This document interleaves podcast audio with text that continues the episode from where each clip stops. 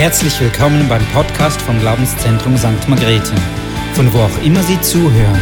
Wir hoffen, dass Sie durch diese Botschaft ermutigt werden. Hi zusammen, schön, dass ihr da seid. Ähm, ich habe so mein Kaffee dabei als Statement, dass wir heute in einer ganz vertrauten Runde sind, so gemeinsam einen Kaffee trinken und ich ein bisschen Einblick gebe in meine Geschichte. Ähm, ihr dürft also ganz beruhigt sein. Ich bin nicht nervös, ich bin nicht angespannt, also müsst ihr das auch nicht sein. Ich darf schon so oft über meine Geschichte sprechen und über, über meine Depression, dass ich einfach merke, Gott hat da irgendwie einen speziellen Segen und auch eine spezielle Leichtigkeit auf mich gelegt. Und darum ist es wirklich, wirklich schön, dass äh, ich auch immer wieder den Rahmen erhalte, den Platz erhalte, darüber zu sprechen, weil es ist einfach und bleibt ein großes Tabu. Ähm, jetzt versuchen wir mal kurz, dass ihr alle euer Handy nach vorne nehmt und auf sli.do gebt, auf der Website, also im Safari oder wo auch immer. Wenn ihr nicht dabei habt oder kein Internet, ist überhaupt gar kein Problem. Einfach die, die das können, können auf sli.do, also Slido heißt das, und dann dürft ihr da so einen Code eingeben. Seid ihr schon für den Code ready? S, also auf Safari, wenn ihr im Internet seid, könnt ihr sli.do eingeben. Do. sli.do.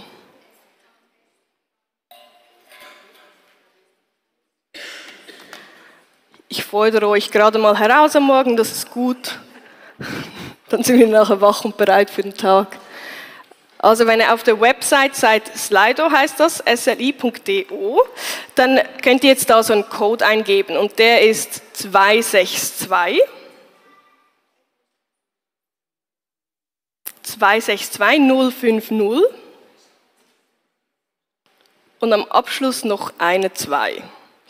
262 050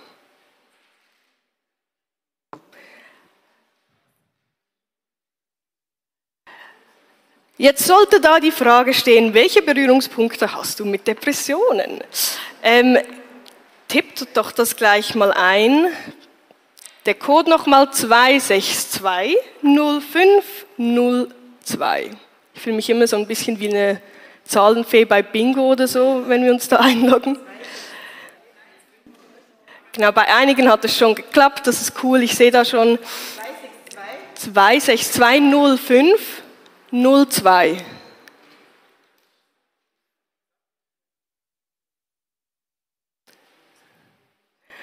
Es werden immer mehr, das ist cool. Und zwar für die, die jetzt da äh, kein Internet haben oder sich nicht einloggen können. Es hilft mir einfach zu wissen, zu, zu wem ich spreche. Und zwar habe ich da die Frage gestellt, welche Berührungspunkte hast du mit Depressionen?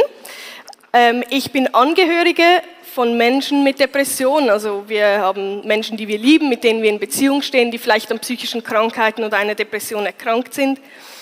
Ähm, ich selbst bin an einer Depression erkrankt. Das Thema ist einfach immer präsenter und äh, mir total fremd.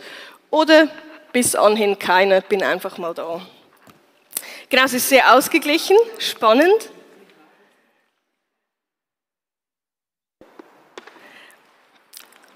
Cool. Sehr, sehr cool. Viele von euch sind ähm, mit Menschen unterwegs, vielleicht in der Kirche, vielleicht in der Familie, vielleicht in der Kleingruppe, ähm, die an psychischen Krankheiten oder Depressionen erkrankt sind. Und genau das ist ja auch das Ziel von meinem Workshop. Ich möchte einfach ein bisschen Einblick geben, wie erlebe ich Unterstützung, wie erlebe ich, ähm, dass mich Menschen begleiten. Und am Schluss brauchen wir dann diese Website nochmals. Also wenn ihr Fragen habt, dürft ihr dann entweder einfach aufschrecken und das reinrufen oder ihr dürft dann auch da auf diese Website ähm, diese QAs eure Fragen stellen. Dann kann ich auch noch auf das eingehen. Genau. Ich wurde heute Morgen ganz kurz vorgestellt. Ich bin Janice, ich bin 25 äh, Jahre jung und bin doch schon seit zehn Jahren ähm, diagnostiziert mit dieser Depression unterwegs, hat aber auch schon einige Jahre vorher begonnen, also eigentlich schon mehr als zehn Jahre, was relativ eine lange Zeit ist für wie jung das ich bin. Das heißt, es hat sehr, sehr jung bei mir angefangen, in jungen Jugendjahren oder eigentlich fast schon im älteren Kindesalter. Was man eigentlich äh, normalerweise sagt, ist eher nicht so normal. Normalerweise ähm, ist es eher so ab dem älteren Jugendalter oder Erwachsenenalter, dass man da ähm, in eine Depression rutscht. Viele fragen mich immer, ähm, ob ich weiß, wieso ich diese Krankheit habe. Ähm, ich glaube, Menschen erhoffen sich eine klare Antwort und dann kann man abhaken, uh, das wird mir nie passieren, also ich bin da safe. Ähm, ich habe in meiner Familie ganz eine lange Depressionsgeschichte, also alle möglichen Menschen äh, aus meiner Familie sind schon an dieser Krankheit erkrankt und das ist auch eine Krankheit, die man vererben kann. Das heißt, äh, man kann davon ausgehen, dass ich diese Gene, diese Krankheit einfach in mir trage und sie bei mir ausgebrochen ist. Genau. Ähm, Markus, könntest du mir meine schöne Flasche bringen? Ich habe irgendwie Durst, danke. Das ist, äh, Dankeschön. Das ist auch eine Nebenwirkung von den äh, Medikamenten, die ich nehme. Die trocknet das Mund so extrem aus. Das ist echt mühsam im Alltag, aber wenn man dann auf einer Bühne spricht, noch viel mehr. Äh, und darum habe ich immer schöne Flaschen dabei, weil ich sowieso immer trinken muss, sogar mit der Strohhalm. Ich äh, rette die Delfine und so. Genau.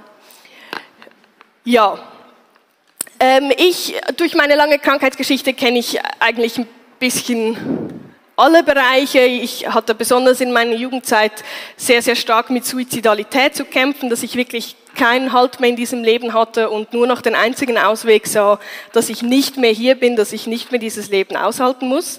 Ähm, ich habe auch, vor allem in meinen jüngeren Jugendjahren, äh, mit Selbstverletzungen stark gekämpft, einfach ähm, um da ein bisschen Einblick zu geben, es gibt ganz verschiedene Gründe, wieso das Menschen sich selbst Schmerzen zufügen.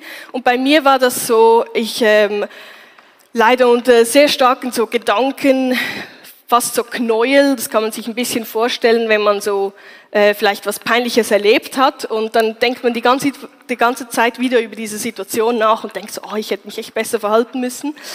Und man kann da nicht mehr ausbrechen, irgendwie aus diesen Gedanken, aus diesen Schaum. Man denkt immer so, oh, was denken jetzt die Leute? So ein bisschen ist das einfach mit halt sehr negativen Gedanken wie Angst vor dem nächsten Tag oder Überforderung, Schuldgefühle, Trauer, Schmerz. Und es ist so schwierig, aus diesen Gedanken irgendwie auszubrechen. Und für mich war der physische Schmerz am einfachsten, meine Gedanken endlich auf etwas anderes richten zu können, auf, auf dieser körperliche Schmerz war für mich einfacher auszuhalten als ähm, der psychische Schmerz. Und so kann man sich das relativ einfach antrainieren, dass sobald überfordernde Emotionen und Gedanken kommen, dass man ähm, eigentlich ausbricht oder flieht in einen körperlichen Schmerz. Ähm, ich konnte das zum Glück, also ja, ich war viele Jahre in der Selbstverletzung gefangen, aber ich konnte das dann ähm, schon sehr lange her ähm, aufhören und neue Wege suchen, konstruktive Wege suchen, die auch nicht äh, schädlich sind für meinen Körper.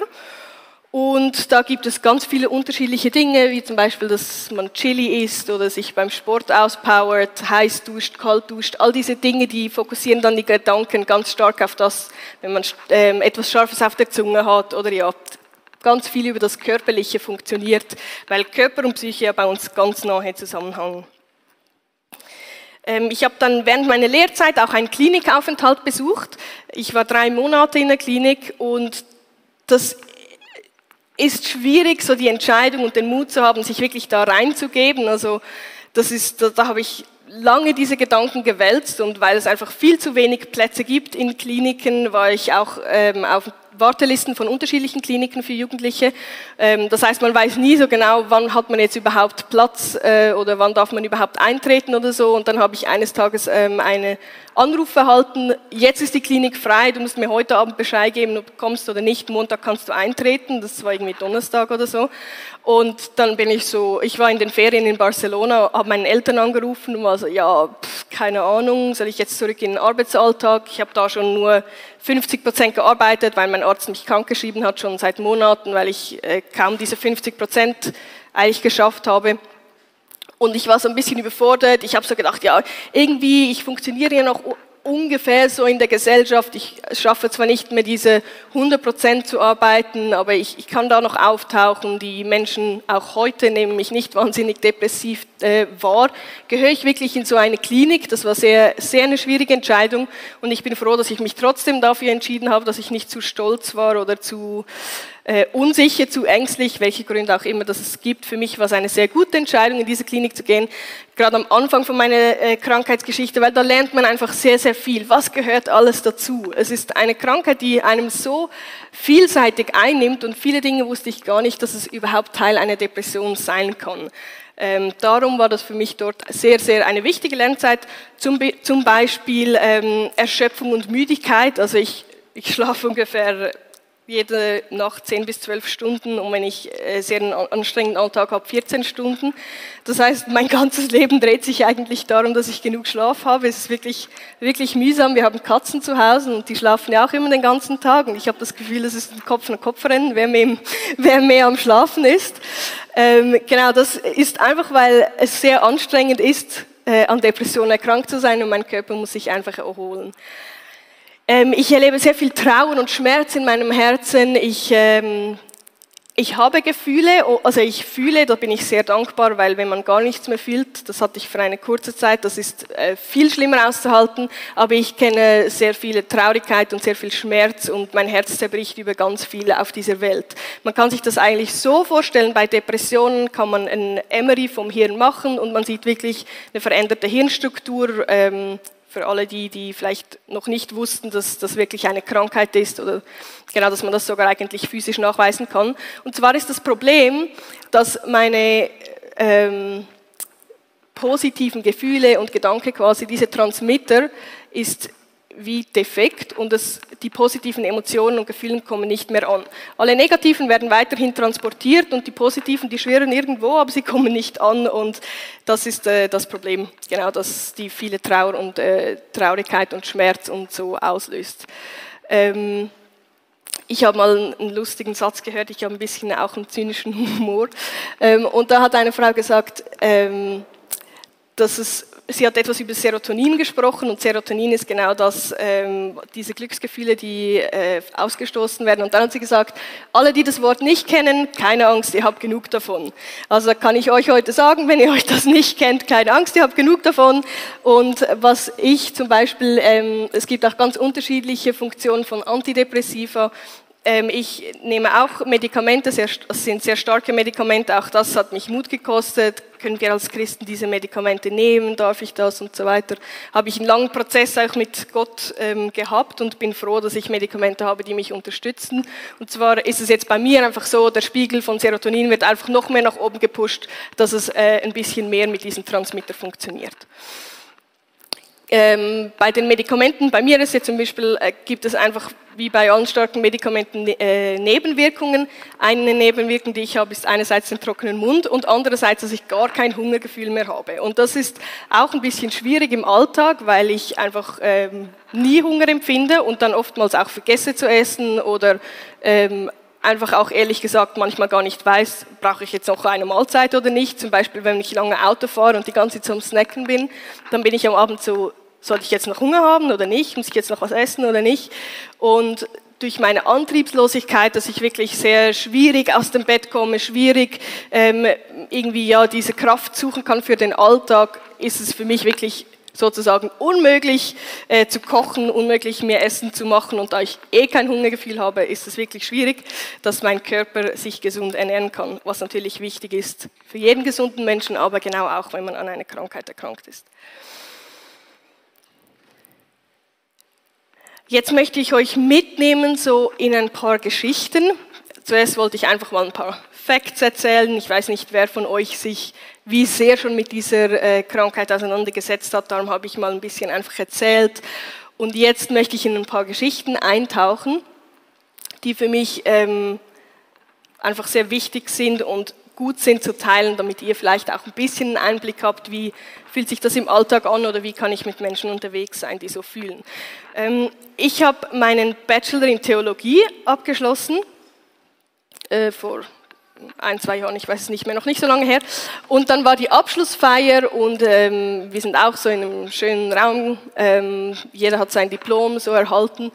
Und, und in mir, meine Welt war so so zerbrochen, ich war so traurig, ich war so müde und so erschöpft. Ich habe wirklich, wirklich keine Art von Freude oder irgendwas empfinden können, dass ich das jetzt wirklich geschafft habe, diese vier Jahre abzuschließen, dass, mich, ähm, dass ich all diese Hürden gepackt habe, dass ich ein großes Ziel von mir erreichen konnte und kurz vor dieser Diplomübergabe stand. Es ist wirklich nicht bei mir angekommen. Ich war, ich war so zerbrochen in meinem Inneren, ich war so traurig und so voller Schmerz und ähm, habe mich da irgendwie ein bisschen einfach versucht zusammenzuhalten. Ich habe da so ein bisschen verschiedene Übungen und ähm, dann sitze ich da, mein Name wird aufgerufen, ich komme nach vorne, ich nehme das Diplom entgegen, mache so ein Foto, setze mich wieder hin und ich musste so stark weinen, weil ich einfach in dieser Situation gemerkt habe, wie krank das ich bin. Weil ich habe gemerkt, es ist so ein Freudetag, man ist hier zum Feiern, all meine Mitstudenten, die haben die ganze Familie mitgebracht, die hatten so Freude, es war so einmalig, dieser Tag für, für all die Leute rundherum. Meine Familie war da, meine Eltern waren so stolz, mein Mann hat so gefeiert, dass ich es endlich geschafft habe. Und einfach dann so zu merken, es ist nichts passiert, ich hatte keinen Streit, ich hatte keine schlechte Nachricht, ich hatte nichts, das diese Gefühle hätten ähm, irgendwie beschreiben können, sondern einfach nur diesen Freudentag eigentlich und dann so zu merken, mein Alltag ist so anders. Das hat mich so sehr damit konfrontiert, wie sehr, dass ich wirklich einfach krank bin. Und da, das, das war wie so ein schwieriger Moment für mich und das habe ich immer wieder so zu merken, ich muss es wirklich ernst nehmen. Und da lerne ich auch barmherzig mit mir zu sein, Tränen zuzulassen, Trauer zuzulassen und einfach ehrlich zu sagen, meine Welt zerbricht gerade, auch wenn ich vielleicht jetzt glücklich ein Diplom entgegennehmen darf. Meine Emotionen dürfen Platz haben und dürfen da sein und ich muss nicht versuchen, jetzt irgendwo diese Freude zusammenzusuchen oder so. Genau, dann ich habe so eigentlich ein bisschen eine Krankheitsgeschichte mit zwei Diagnosen. Ich hatte meine erste Diagnose, als ich ungefähr 15, 16 ähm, Jahre alt war. Und dann ähm, mit 19 oder 18 hatte ich wirklich so einen extrem, extrem göttlichen Moment. Gott hat unglaublich viel in mir wiederhergestellt, unglaublich viele Wunder in mir getan ähm, und ich durfte dann auch einige Jahre in viel mehr Freiheit laufen. Ich habe dann da in dieser Zeit auch keine Medikamente gebraucht. Ich habe meinen Mann da kennengelernt, also ich habe ihn schon gekannt, was auch immer, wir haben geheiratet. Und es, war einfach, äh, es waren einige Jahre voller Leichtigkeit. Ähm, und dann bin ich wieder äh, sehr stark getaucht und habe eigentlich eine zweite äh, erneute Diagnose der Depression erhalten. Das ist jetzt ungefähr zwei Jahre her oder so und jetzt in den vergangenen zwei Jahren war es wieder wirklich sehr, sehr schwierig und sehr, sehr präsent in meinem Alltag. Aber in der, so in der ersten Phase, ich war auch noch jugendlich, äh, die Welt macht sowieso keinen Sinn mehr, es passiert sowieso mega viel mit dem Körper. Ähm, der Druck, heute in dieser Zeit jugendlich zu sein, ist katastrophal hoch. Also es war wirklich einfach eine überfordernde Zeit. Und ähm, da habe ich diese Diagnose erhalten. Ich habe es dann äh, relativ schnell auch mit meinem Umfeld geteilt. Meine Eltern waren eigentlich dann ab dem Moment, als ich eine Diagnose hatte, auch sehr klar im Bild. Habe ich ihnen immer wieder mitgeteilt. War, ich war da eigentlich zu Hause sehr offen. Meine Eltern waren sehr offen auch. Ähm, haben mich sehr ernst genommen, haben es von Anfang an auch als Krankheit akzeptiert und nicht als komische Jugendphase oder so. Und dann gab es den einen üblen Moment. Ähm, wie gesagt, ich hatte auch Probleme mit Selbstverletzung und ich hatte meine Klinge natürlich immer versteckt, dass das niemand merkt und das hat auch über sehr viele Jahre niemand entdeckt, niemand gesehen. Äh, sogar noch in der Lehre, als wir Schwimmunterricht hatten, hat niemand je meine Wunden entdeckt. Also man lernt also seine Tipps und Tricks und das ist natürlich eine sehr einsame Sache, wenn man versucht, solche Wunden zu verstecken. Und dann eines Abends äh, bin ich ins Bett gelegen und habe gesehen, dass ähm, das kleine Päckchen, worin ich jeweils meine Klinge versteckt habe, dass das auf dem Bett lag, weil es meine Mutter gefunden hat, als sie das Bett für mich frisch bezogen hat. Also wirklich ähm, einen tiefen Einschlag für mich und auch für meine Familie, so diesem Zerbruch wirklich in die Augen zu schauen und zu, für meine Eltern zu merken, wie die Abende und die Nächte für mich sind, ähm, dass sie ja das, das war für sie natürlich völlig fremd, was völlig logisch ist, weil kein gesunder Mensch sich vorstellen kann, dass, äh, dass so ein Verhalten irgendwie helfen oder unterstützen könnte. Auf jeden Fall hat meine Mutter mir ähm, einen Zettel dazu gelegt und hat geschrieben, ähm, ganz kurz, irgendwie sowas wie, mein lieber Schatz, wieso brauchst du denn eine Klinge? Lass uns darüber sprechen. Ähm, komm bitte auf mich zu, wenn du magst.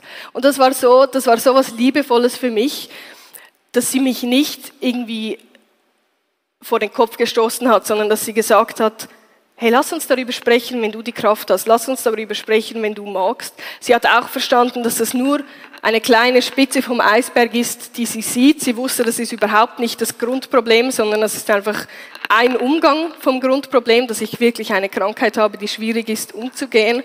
Und sie hat nie ähm, irgendwie versucht, einfach nur, dass man das möglichst Sichtbare aus der Welt schafft und dann so tun, als ob es äh, nicht mehr so wäre. Was ich oftmals erlebe, weil es einfach das Einzige ist, was man irgendwie sehen kann und nachvollziehen kann und alles andere ist in uns drin und das ist einfach oftmals so weit weg. Ähm, genau, ich habe dann am nächsten Tag bin ich auf sie zugegangen. Ich habe ihr erzählt, ähm, ich meine, sie wusste natürlich, wofür, dass ich das brauche. Ähm, und ich habe ihr erzählt, dass das ein Umgang ist, wie ich versuche, mit meinen Emotionen umzugehen, dass ich weiß, dass es nicht gesund ist und dass ich aber bereits mit meinem Psychiater und Psychologen darüber im Gespräch bin, dass sie immer im Bild sind, äh, wo das ich stehe, wie das mein Verhalten ist. Und sie hat dann wie gesagt, ich vertraue dir, ich vertraue den Fachpersonen. Aus diesem Bereich nehme ich mich raus, weil ich kann das nicht verarbeiten, ich kann das nicht handeln als deine Mutter, das ist mir zu nahe. Aber ich vertraue dir, dass du möglichst den Weg suchst, dass du ähm, sinnvoll im, im Leben bleibst und auch gesund im Leben bleibst.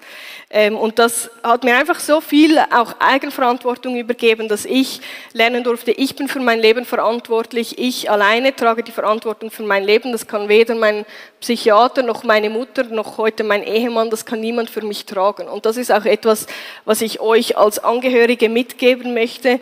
Die Verantwortung für ein Leben von jemand anderem können wir nie tragen. Und das ist wirklich wichtig, dass man das weiß, weil es ist so viel Schwere, es ist so traurig, es ist so, es ist schwierig, das auszuhalten und man hat das Gefühl, man kann nichts machen für die, für die Menschen rundherum.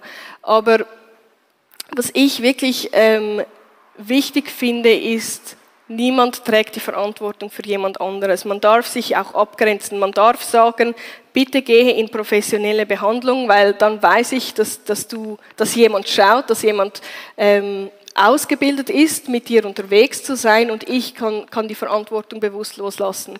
Und das ist auch etwas ganz, ganz Wichtiges, was ich mit meinem äh, Ehemann abgemacht habe.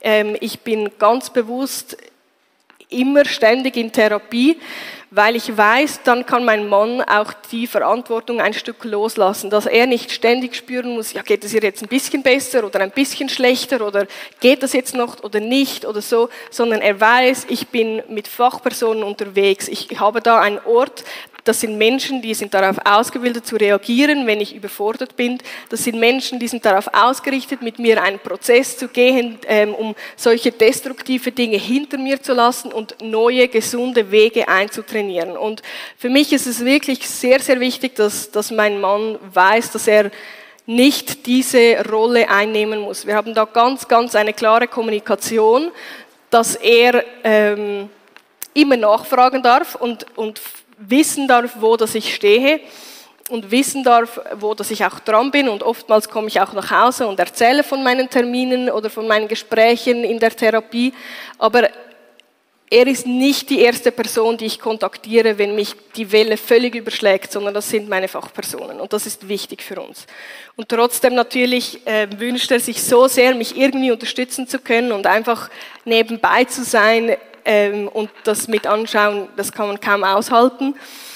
Und so haben wir kleine Dinge, wo er mich einfach unterstützen kann. Etwas ist für mich sehr, sehr wichtig. Es gibt wirklich, also ich arbeite 60 Prozent als Pastorin und 40 Prozent brauche ich einfach meine Zeit, um mich zu erholen und, und einfach zu sein und zu schlafen und keine Verantwortung zu tragen.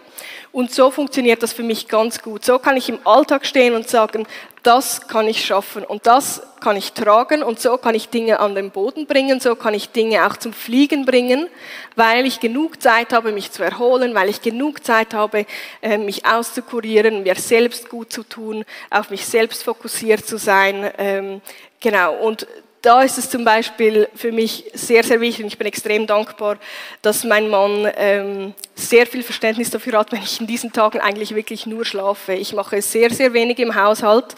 Also bei uns ist es ähm, völlig falsch für die Gesellschaft natürlich, dass mein Mann einkauft, er kocht und er arbeitet 100 Prozent und er macht den ganzen Haushalt. Ich arbeite 60 Prozent und ich wirklich, ich packe es kaum.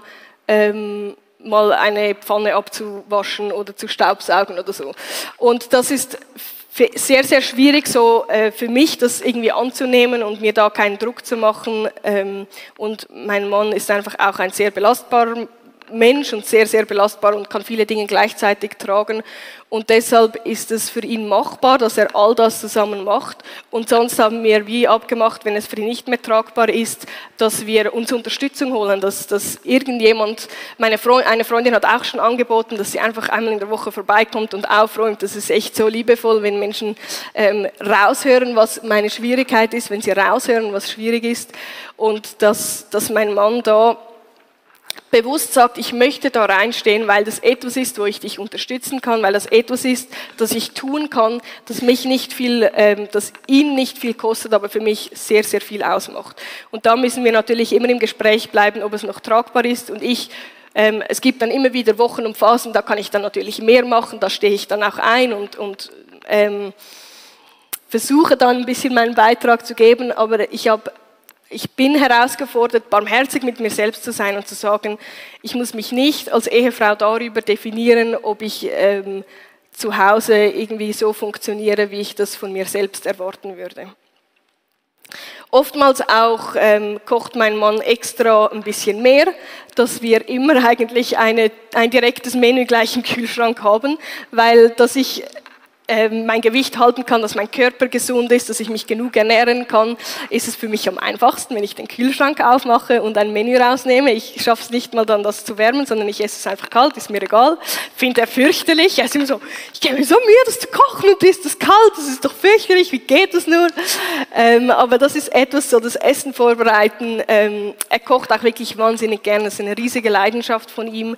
Und das ist eine kleine ähm, Unterstützung, zum Beispiel auch für die Konferenz. Hier hat er mir so ein Goodie-Bag gepackt und hat mir meine Lieblingsgetränke hineingepackt, hat mir ähm, Früchte und Banane und Schokolade und einfach Red Bull und alles, was ich mir vorstellen könnte. Einen riesigen Sack ist für, für zwei Wochen Camp locker langen. Wirklich, ich, ich glaube, ich muss die ganze Tasche wieder nach Hause tragen, vor allem, weil ich auch hier so verwöhnt werde und überall alles rumliegt. Aber das sind so kleine Dinge, auch mit diesem liebevollen Zettel, ähm, den er geschrieben hat, hey, ein Care, Care, Package für dich, ich bin stolz auf dich, du packst das und dann gehen wir uns ein paar Tage Erholung. Das ist so etwas Liebevolles und das sind kleine Dinge, die für mich viel ausmachen. Auch zum Beispiel äh, mit den Finanzen, dass wir den Frieden haben, irgendwie, äh, dass ich nur 60 Prozent verdiene und dann auch noch in der Kirche 60 Prozent. Äh, ich habe vorher bei einer Bank 100 Prozent gearbeitet, das heißt, wir haben wirklich äh, unseren Lohn stark geteilt. Und dass wir aber beide auch den Frieden damit haben und sagen, ja, wir verzichten gerne auf ein paar Dinge, weil ähm, es ist es uns wert, dass ich so ähm, Dinge zu Boden bringen kann und einfach einen äh, guten, guten Alltag erleben kann. Ähm, Paddy, darf ich dich fragen, wie lange ich noch Zeit habe? Das ist jetzt nämlich Eben schon noch eine halbe Stunde. Dort habe ich eben einen Timer, aber jetzt hat es mich verwirrt. Gut, also, ihr habt Glück. Ich habe noch so 20, 30 Minuten. Ich hoffe, ihr könnt noch. Ähm, genau, und auch in der Kirche ist es für mich immer wieder schwierig. Wie funktioniere ich als Mensch, der irgendwie ähm, das Leiden einfach sehr nahe hat? Und das ist für uns oftmals so schwierig auszuhalten ich muss auch ehrlich sagen, ich habe auch ähm, genau aufgrund meiner Depressionsgeschichten aus Verletzungen Kirche gewechselt. Ich konnte es einfach ähm, nicht mehr aushalten, an einem Ort zu sein, wo ich irgendwie das Gefühl hatte, dass, dass man meine Krankheit totschweigt und ich habe mich irgendwie geschämt dafür. Ich darf nicht darüber reden, ich darf nicht krank sein, weil ich habe ja Gott, ich muss ja jetzt mit Jesus unterwegs sein und dann ist ja alles gut, weil er ist ja auch verstanden nach Ostern und so. Und dann war ich in der Klinik, ähm, als ich 17 war. Und dann hatte ich eigentlich, ähm, sage ich mal, das Pech oder Glück oder wie auch immer, dass ich nur ein paar Stunden am Wochenende nach Hause durfte. Das war sehr klar definiert. Und ähm, den Gottesdienst, den ich vorher besucht habe, war nicht in dieser Zeit, also konnte ich nicht mehr in die Kirche gehen. Und was ich wusste ist, ich möchte Kirche jetzt nicht loslassen. Ich wusste, wenn ich jetzt am Tiefpunkt meines Lebens aufgeschlagen bin, dann brauche ich Menschen in meinem Leben, die Hoffnung haben und die gemeinsam mit mir in die Gegenwart von Jesus laufen. Ähm, das ist gemeinsam, das ist das Thema von dieser Konferenz und daran habe ich auch wirklich von ganzem Herzen schon mit 17 Jahren geglaubt. Ich wusste, es ist eine Ressource für mich, wenn ich einfach in einem Raum stehen kann.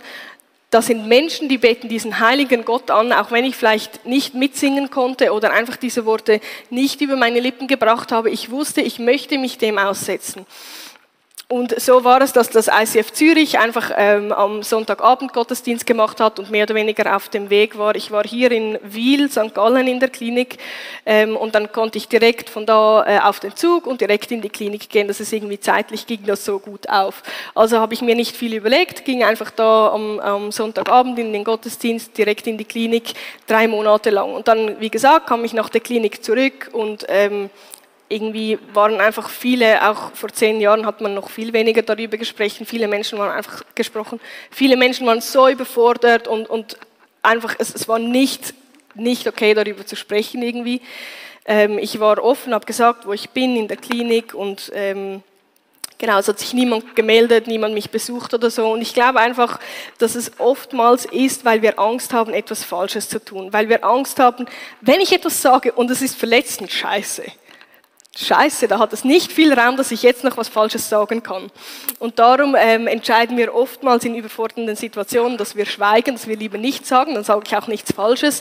Aber es hat sich dann für mich ein bisschen so angefühlt, wie wenn ich drei Monate in den Ferien gewesen wäre oder so. Und das ist einfach komisch. Darum ähm, möchte ich euch dazu ermutigen, traut euch einfach mal nachzufragen, wie geht es dir? Und haltet das einfach aus, wenn die Antwort nicht ist, gut. ähm,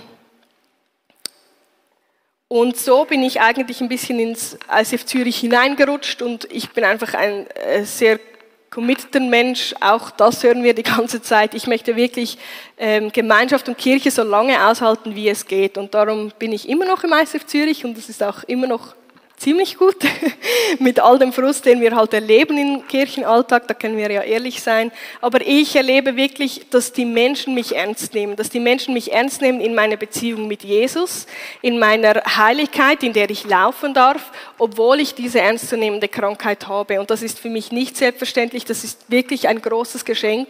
Und das ist etwas, da glaube ich, da hat Gott einfach große Gunst auf mich gelegt, dass, dass ich so viele Menschen habe, die sagen, ich halte es einfach mit dir aus, dass es so lange dauert. Wirklich, es ist, das ist so etwas Schönes. Und es hilft mir auch, es gibt mir einen ganz guten göttlichen Filter, welche Menschen möchte ich in meinem Leben haben und welche nicht. Die, die es aushalten, die sind noch da und die nicht, die nicht. Ähm, und ja, ich schätze es einfach wirklich. Ich habe so viele Menschen in meinem Umfeld, die trauen sich, mich zu fragen, wie es mir geht. Viele Menschen bei uns im Staff, die der eine Herr fragt jede Woche, wie geht es dir? Und ähm, über jetzt längere Zeit war die Antwort nie wirklich mega positiv und er hat das immer einfach ausgehalten. Und das finde ich so etwas Schönes, dass, dass die Menschen das Leiden aushalten können, weil ich glaube, wir haben wirklich einen Gott, der ist dem Leiden so nahe. Wir haben einen Gott, der sagt, im Zerbruch bin ich nahe, bei den Kranken bin ich nahe. Wir haben Jesus, der eigentlich seine ganze Geschichte auf dieser Welt ist eine Leidensgeschichte. Es war voller Schmerz und Einsamkeit und Verurteilung und Ausstoßen und da ist mir Gott so nahe und in dem darf ich die Heiligkeit Gottes tief erleben. Und es ist so schön, wenn ich immer wieder Menschen habe, die mich mit an der Hand nehmen und sagen, wow, genauso möchte ich auch in diese Heiligkeit kommen und mir nicht erzählen, wie, dass ich ähm, beten muss oder Gott erleben muss. Ich habe auch ganz bewusst irgendwie meinen Freunden, Menschen, Small Group, Familie ähm, geschrieben, wie sie für mich beten können. Weil oftmals möchten wir Menschen, die, die in Schwierigkeiten sind, möchten wir im Gebet unterstützen. Aber vielleicht weiß man gar nicht, wo eine Depression anfängt und wo sie aufhört und keine Ahnung und ich weiß überhaupt nicht, wie beten. Und das ist so schwierig und darum habe ich gemacht, How to Pray for Janice. Ähm, ganz einfach noch ein paar äh, Bibelstellen. Wenn du möchtest, kannst du diese aufschreiben. Das ist jetzt einfach das, was ich sage, was ich für mich brauche, das erlebt ja auch jeder anders. Aber ich brauche Weisheit. Und zwar wünsche ich mir da, dass Menschen nach Jakobus 1,5 ähm, für mich beten. Ich glaube nicht, ich lese jetzt nicht alle Verse vor, aber äh, ihr könnt es ja dann nachlesen. Ich brauche Weisheit nach Jakobus 1,5. Und zwar brauche ich Weisheit, wie kann ich im Alltag meine Prioritäten setzen? Wie kann ich meine Zeit einteilen? Es ist für mich... Ähm, wichtig zu verstehen, was tut mir gut und was nicht. Zum Beispiel musste ich verstehen, oh, Liedertexte lösen sehr viel in mir aus, weil ich sehr anfällig darauf bin. Ich liebe es, Worship zu hören. Ich liebe es, Musik zu hören, die mich auferbaut. Und für mich ist es einfach nicht möglich, die heutige coole Musik zu hören, die einfach wirklich nur abgefuckte Texte hat, geht für mich nicht. Aber das muss ich zuerst realisieren und merken, mir in meinem Herz tut es nicht gut. Für andere Leute, die sind vielleicht nicht so anfällig, was auch immer. Oder dass ich so viel Schlaf brauche. Viele Leute sagen immer, ja, weißt, man kann auch zu viel schlafen, hä? Und ich bin so, ja, danke. Und dann musste ich die Weisheit finden, okay, ich brauche einfach so viel Schlaf, wie meine Katzen, scheißegal, dann schlafe ich halt so viel und dann funktioniert es in meinem Alltag. Aber die Weisheit brauche ich. Ähm, genau, dann brauche ich wirklich Gottes Stärke. Da bete ich nach Psalm 28, 7. Ich brauche Gottes Stärke, die wirklich den Kampf mit mir kämpft, weil ich möchte ganz bewusst auf einem Weg des Lebens laufen. Ich möchte das Belebende, das Gott in mir hat, immer wieder zum Aufblühen bringen und ich habe mich verabschiedet von den einfachen, dafür destruktiven Lösungen auf meine Emotionswelt oder auf meine Herausforderungen. Zum Glück gibt es ja ganz viele Stellen, wo Gott uns verspricht, dass er die Stärke ist in unseren Schwächen. Da habe ich Glück gehabt. Dann brauche ich wirklich Durchhaltevermögen. Das bete ich nach Jesaja 49,4. Ich brauche Durchhaltevermögen, weil zehn Jahre einfach wirklich scheiße lang sind.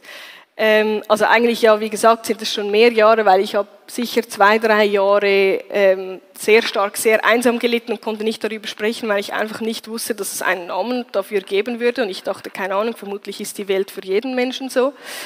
Ähm, das heißt, ich brauche wirklich Durchhaltevermögen, dass ich das Göttliche in meinem Leben sehen möchte, herauskristallisieren, dass ich dem Plattform geben möchte. Ich brauche Durchhaltevermögen, dass ich nicht mich wieder in destruktive Wege verliere. Ganz oft bin ich an einem Punkt, da denke ich, ich bin ja sowieso depressiv. Dann kann ich ja auch irgendwie gleich kiffen, saufen, nicht schlafen. Es ist egal, es ist eh schon scheiße.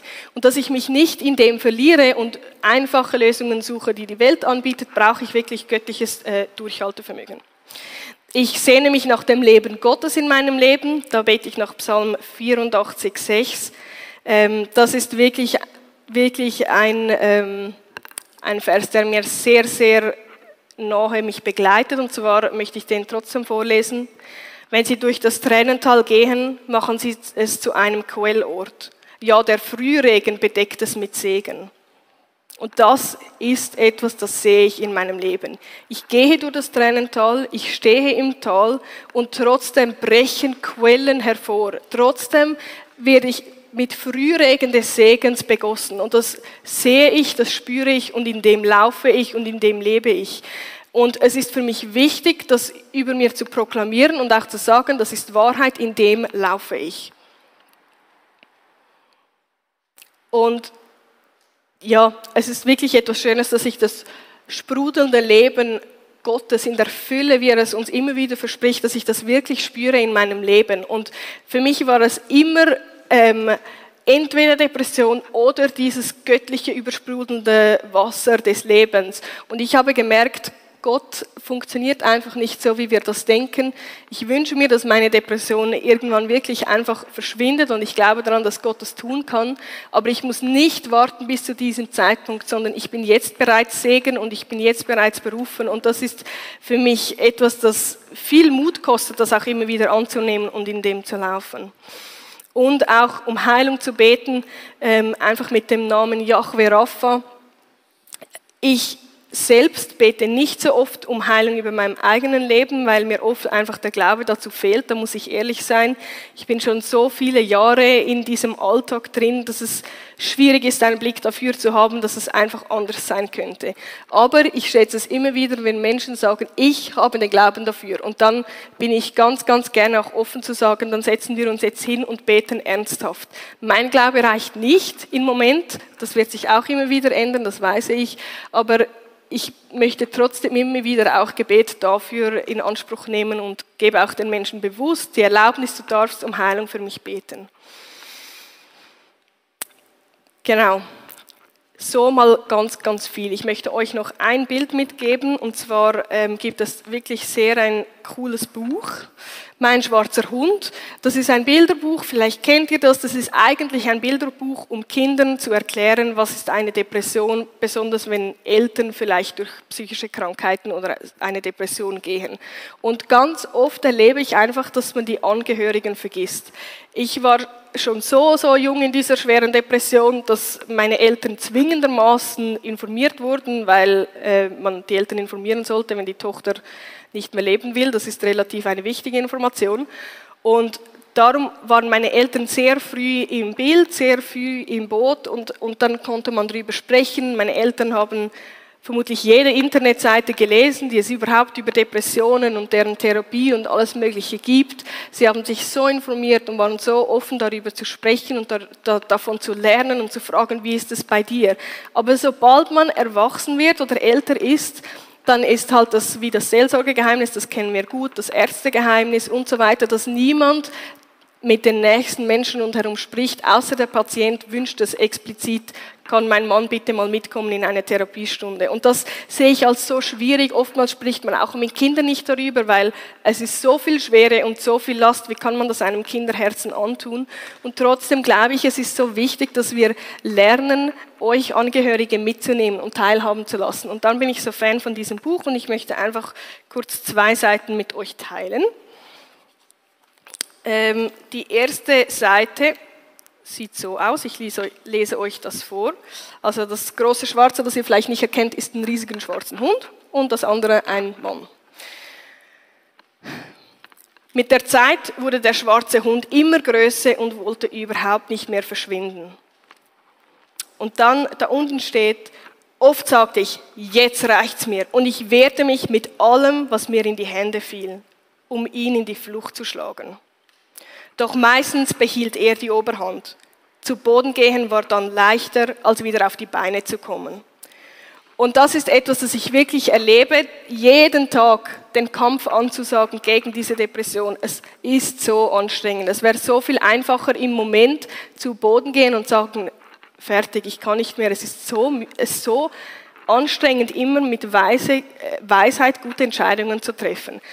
Aber ich glaube, wenn man den Mut und die Kraft findet, immer diese kleinen, guten Entscheidungen zu treffen, dann kann man das erreichen, dass man diesen Hund an der Leine führen kann. Und da sieht man, wie viel kleiner das er geworden ist. Man sieht nur noch die Füße vom Mann, der kleine Hund an der Leine und da steht, wahrscheinlich wird der schwarze Hund immer ein Teil meines Lebens bleiben. Aber ich habe gelernt, dass man mit Geduld, Humor, Verständnis und Disziplin sogar den schlimmsten schwarzen Hund an die Leine legen kann.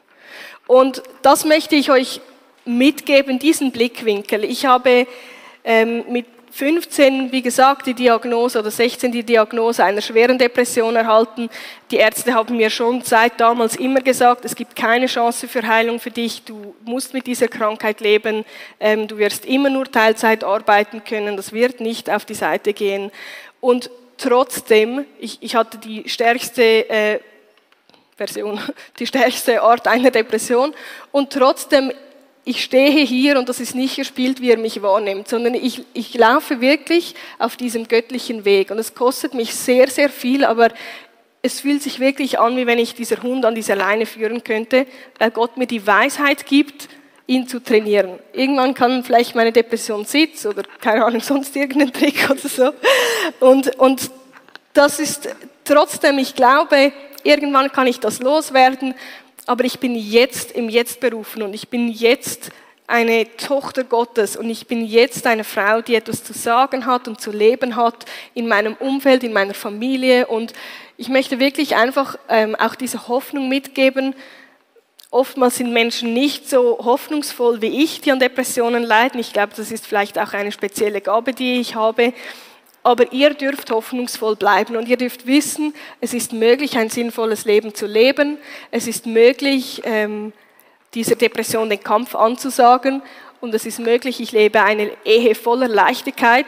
Unsere Ehe ist wirklich der Lebensbereich, der für mich am einfachsten und am schönsten ist. Das ist meine Oase, mein Wohlfühlort. Und das ist ein Wunder. Das ist eigentlich in dem Sinn nicht unbedingt möglich, wenn man Therapeuten fragt, dass man eine einfache Beziehung führen kann.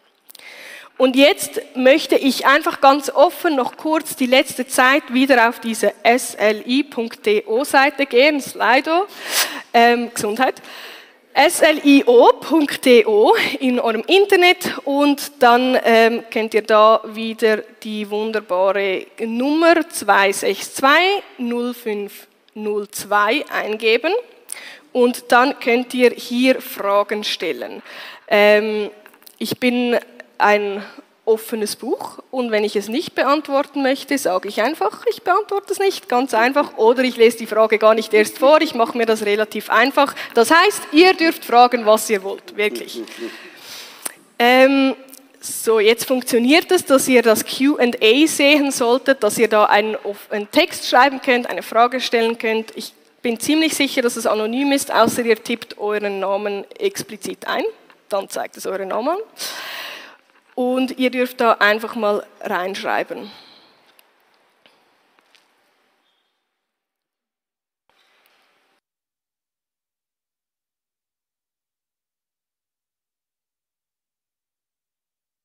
Ihr dürft gerne auch einfach aufstrecken oder reinrufen, wenn ihr euch das traut.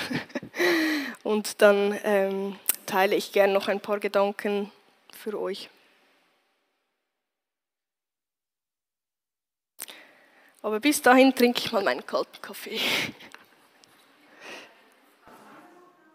Ja, genau.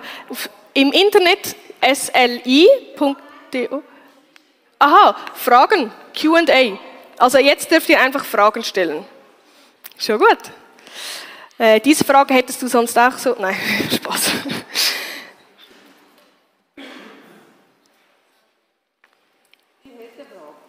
Mhm. Ähm, deine Eltern, äh, Verantwortung haben sie loslassen, weil du ja professionelle Hilfe hast. Haben sie, sich, haben sie es einfach so ein bisschen versucht zu ignorieren, die ganze Krankheitsgeschichte, oder haben sie dauernd gefragt, wie hast du es? Oder wie haben sie sich jetzt im Alter konkret mhm. verhalten? Haben sie sich einfach ein bisschen zurückgenommen, weil man kann auch nonstop drauf eingehen. Mhm. So. Also, dass es alle gehört haben, die Frage ist, ähm, wie sind meine Eltern im Alltag eigentlich mit meiner Krankheit umgegangen, vor allem auch, weil ich gesagt habe, dass sie die Verantwortung für mein Leben eigentlich den Fachpersonen übergeben haben. Also natürlich ähm, klingt das einfacher, als es ist. Meine Eltern fühlen sich bis heute verantwortlich für mich und ähm, ich glaube auch, dass es natürlich sehr schwierig für sie war, als sie realisiert haben, dass ich wirklich sehr stark mit Suizidalität zu kämpfen habe. Aber ich war... Ähm, immer eigentlich auch sehr offen gegenüber meinen Eltern. Für uns hat das jetzt funktioniert. Wir haben als Familie grundsätzlich eine sehr, sehr nahe Beziehung, ähm, leben wir auch heute noch miteinander.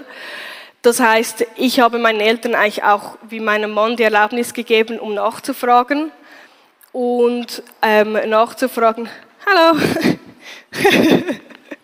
Sie verschwinden gleich. Sorry, da stehen ganz viele Leute. Ähm, ich habe Ihnen die Erlaubnis gegeben, nachzufragen. Und das ist ähm, etwas, das muss man gemeinsam abmachen. Man kann eine Sprache entwickeln. Also man, man kann sagen, zum Beispiel kann man einfach einen Magnet im Türrahmen haben und sagen, ich, wenn es mir ganz scheiße geht, mache ich es da unten ran und wenn es mir gut geht, mache ich es da oben ran, sonst irgendwo in der Mitte, weil ich vielleicht die Worte nicht finde. Dann wissen meine Eltern, oh, es geht nicht grundsätzlich darum, dass ich nicht mitteilen möchte, wie es mir geht, sondern dass ich einfach die Worte nicht finde. Ähm, meine Eltern waren sehr präsent in meinem Alltag, zum Beispiel ähm, bin ich sehr abenteuerlustig und ich liebe es, auf Festen oder Partys oder sonstigen Unternehmungen dabei zu sein. Aber oftmals hatte ich die Kraft nicht dafür und das Risiko, dass ich einen Hardcore Mental Breakdown hatte und mich nicht mehr fasten konnte, war einfach relativ groß. Ähm, und dann haben meine Eltern mir eigentlich ganz, ganz oft angeboten, ich hole dich um morgen um drei Uhr ab, ich hole dich um zwölf Uhr ab, ich hole dich in drei Minuten ab. Und meine Eltern, also meine Eltern sind wirklich sehr viel Auto gefahren für mich, überall hin. Sie haben mich überall hingefahren und abgeholt, nicht weil ich nicht hätte Zug fahren können, sondern weil es einfach ein bisschen leichter gemacht hat. Oder ich habe am Abend meiner Mutter immer mitgeteilt, wann ich aufstehen muss, ähm, weil sich das von Tag zu Tag auch ein bisschen ändert. Und dann hat sie mir versucht zu helfen aufzustehen. Wenn der Wecker geklingelt hat, ist sie gekommen, hat mir einen Kaffee gebracht und hat mich gefragt, schaffst du es irgendwie heute ins Büro oder geht es wirklich gar nicht? Und dann haben wir zusammen versucht, den Morgen irgendwie äh, zu überwinden und dann zu schauen, schaffe ich es irgendwie zur Arbeit zu gehen oder nicht.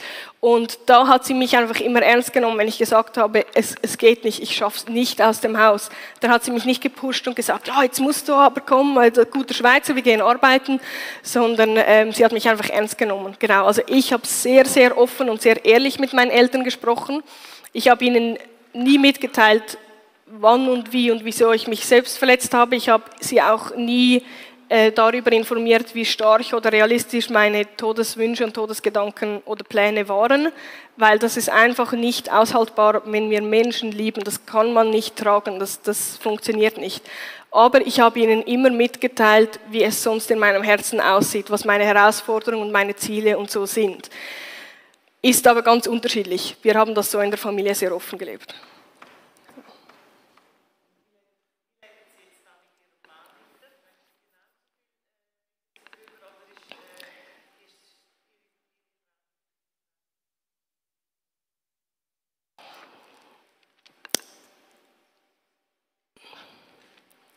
Also es ist zwingendermaßen ein Thema im Alltag, ähm, weil das Erste, was ich mache, wenn wir aufstehen, ist, dass ich meine Medikamente nehme und solche Sachen.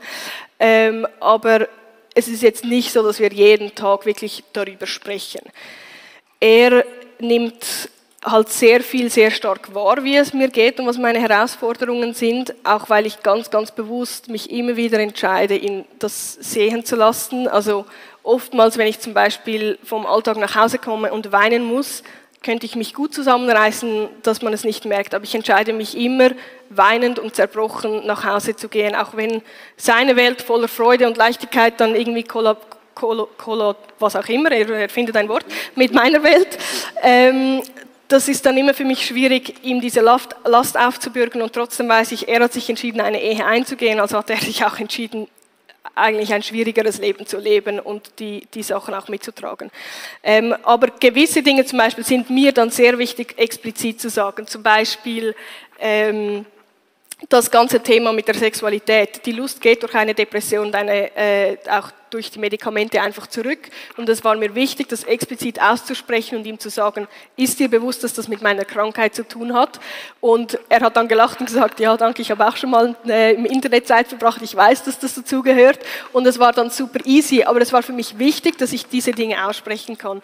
Und das Gleiche zum Beispiel, wenn ich im Bett liege und sage, ich möchte weiter schlafen, dann, dann kann er mich bewusst fragen, Brauchst du Schlaf oder möchtest du einfach nicht wach sein und dem Alltag äh, entfliehen oder so? Also wir haben schon eine sehr klare Kommunikation, aber viele Dinge sind für uns einfach auch ohne das Gespräch relativ einfach. Ähm, jemand hat äh, gefragt, ob ich Freude verspüren kann. Ähm, grundsätzlich ja ich kann Freude verspüren. Zum Beispiel auf diese Konferenz habe ich mich wirklich von Herzen auch vorfreuen können. Ähm, das ist wirklich etwas Schönes und das ist auch schön, dass ich diese Emotionen fühlen kann. Aber es ist einfach nicht so stark. Eigentlich wäre ich ein sehr, sehr emotionaler Mensch, aber äh, eine Schutzfunktion, die wir Menschen haben, ist, dass wir unsere Gefühle unterdrücken und nicht zulassen. Und das ist schon etwas, das mir sehr bewusst ist. Meine Emotionen sind sehr gedämpft, einfach durch das, dass ich es sonst vielleicht nicht aushalten würde. Das heißt, auch meine Freude ist relativ gedämpft und ähm, auch nicht immer vorhanden. Also wie zum Beispiel beim Diplom, bei der Bachelorfeier ist es nicht angekommen. Aber in anderen Situationen darf ich Freude spüren und das ist schön und gut so. Gut, wir haben vielleicht noch Zeit für eine letzte Frage. Ja?